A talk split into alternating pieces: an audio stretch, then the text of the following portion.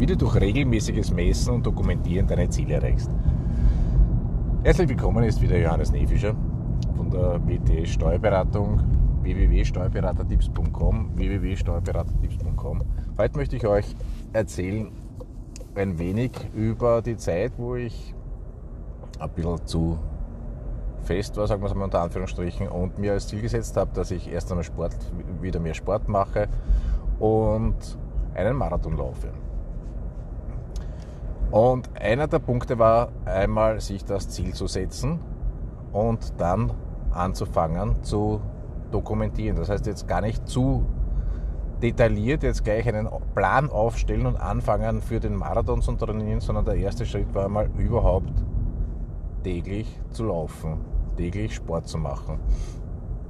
Da ist jetzt noch gar nicht darum gegangen, ob ich ein äh, Intervalltraining mache, ob ich Langstrecken laufe oder sonst irgendwas, sondern einfach einmal anfangen, täglich sich zu bewegen wieder.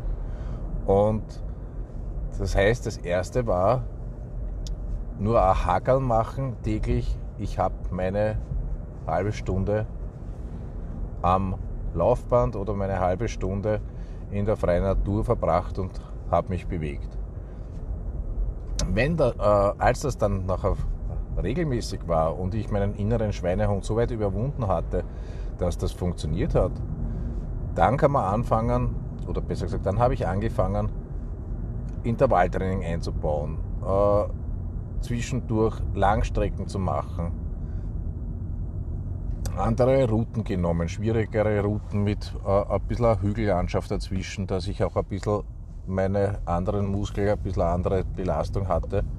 Und genau dasselbe ist in der Firma. Das heißt, wenn man hergeht und was Neues machen will, der erste Schritt ist einmal, dass ich schaue, dass ich regelmäßig diese Tätigkeit mache, die ich mir vorgenommen habe. Und Fokus wirklich am Anfang nur auf ein Ziel. Nicht fünf Ziele auf einmal, sondern ein Ziel. Und wenn man im Normalfall als Kleinunternehmer jetzt nicht ein Riesenteam hat, das da mithilft, würde ich wirklich nur mit einer Tätigkeit anfangen, wo ich sage, okay, diese Tätigkeit ist wichtig für meine Firma.